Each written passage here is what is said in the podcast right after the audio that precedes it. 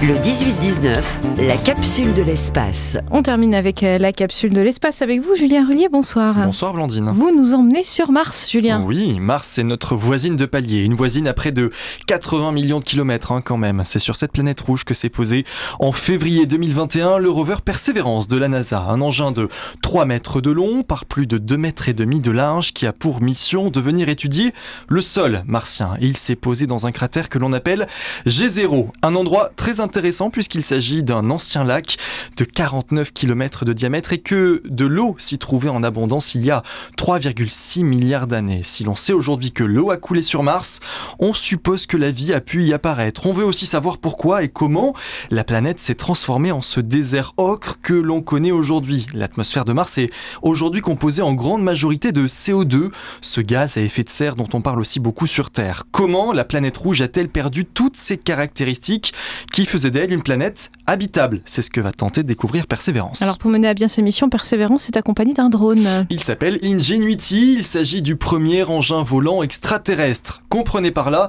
que le drone est le premier appareil à décoller d'une autre surface que la Terre. Pour la NASA, il s'agissait d'une mission de démonstration. Personne n'avait encore tenté l'expérience auparavant.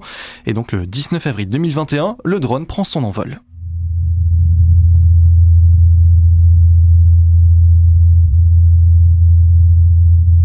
Ce que vous entendez là, c'est le bruit des pales du drone. Si ce son paraît étrange, c'est parce qu'il ne se déplace pas de la même façon sur Mars que sur Terre. L'atmosphère martienne influe sur la façon dont nous percevons les sons. On entend aussi le vent d'ailleurs, parce que oui, sur Mars, il y a du vent. Alors il y a du vent, une atmosphère, c'est en fait comme sur Terre. Presque, hein. je vous ai parlé de l'atmosphère de Mars, principalement constituée de dioxyde de carbone. Cette atmosphère, elle est nettement moins dense que sur Terre. La densité, c'est la quantité de molécules dans un volume donné. En clair, Blandine, il y a moins de molécules dans un volume d'un mètre cube sur Mars que sur Terre. Il faut aussi prendre en compte la pesanteur. Elle est nettement plus faible sur Mars que sur Terre. En clair, on pèse moins lourd sur Mars. Mais comment vole le drone alors, Blandine?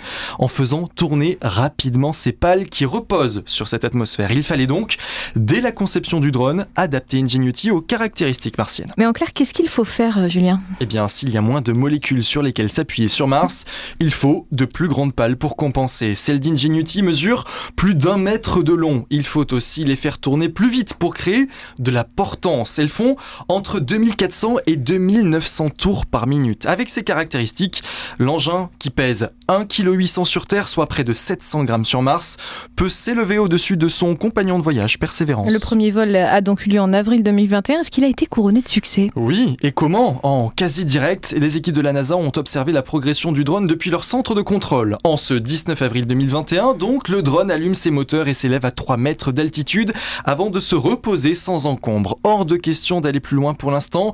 Il faut d'abord étudier ce premier vol avant d'en envisager d'autres. Et si vous nous en parlez aujourd'hui, c'est donc euh, parce que ce premier vol s'est bien passé et eh Tout à fait. Il s'est tellement bien passé que ce ne sont pas 2, 3 ou 4 vols qui suivront, mais 50 à l'heure où j'écris cette chronique. Le 23 avril dernier, Ingenuity a réalisé son 51e vol. Une prouesse pour les équipes de la NASA qui ne s'attendaient pas à une telle longévité. Aujourd'hui, Aujourd'hui, Ingenuity a été pleinement intégré à la mission de Persévérance. Le drone lui sert d'éclaireur et l'aide à opter pour euh, le meilleur itinéraire. Et nous avons fort à parier qu'à l'avenir, de nouveaux drones prendront part à de futures missions.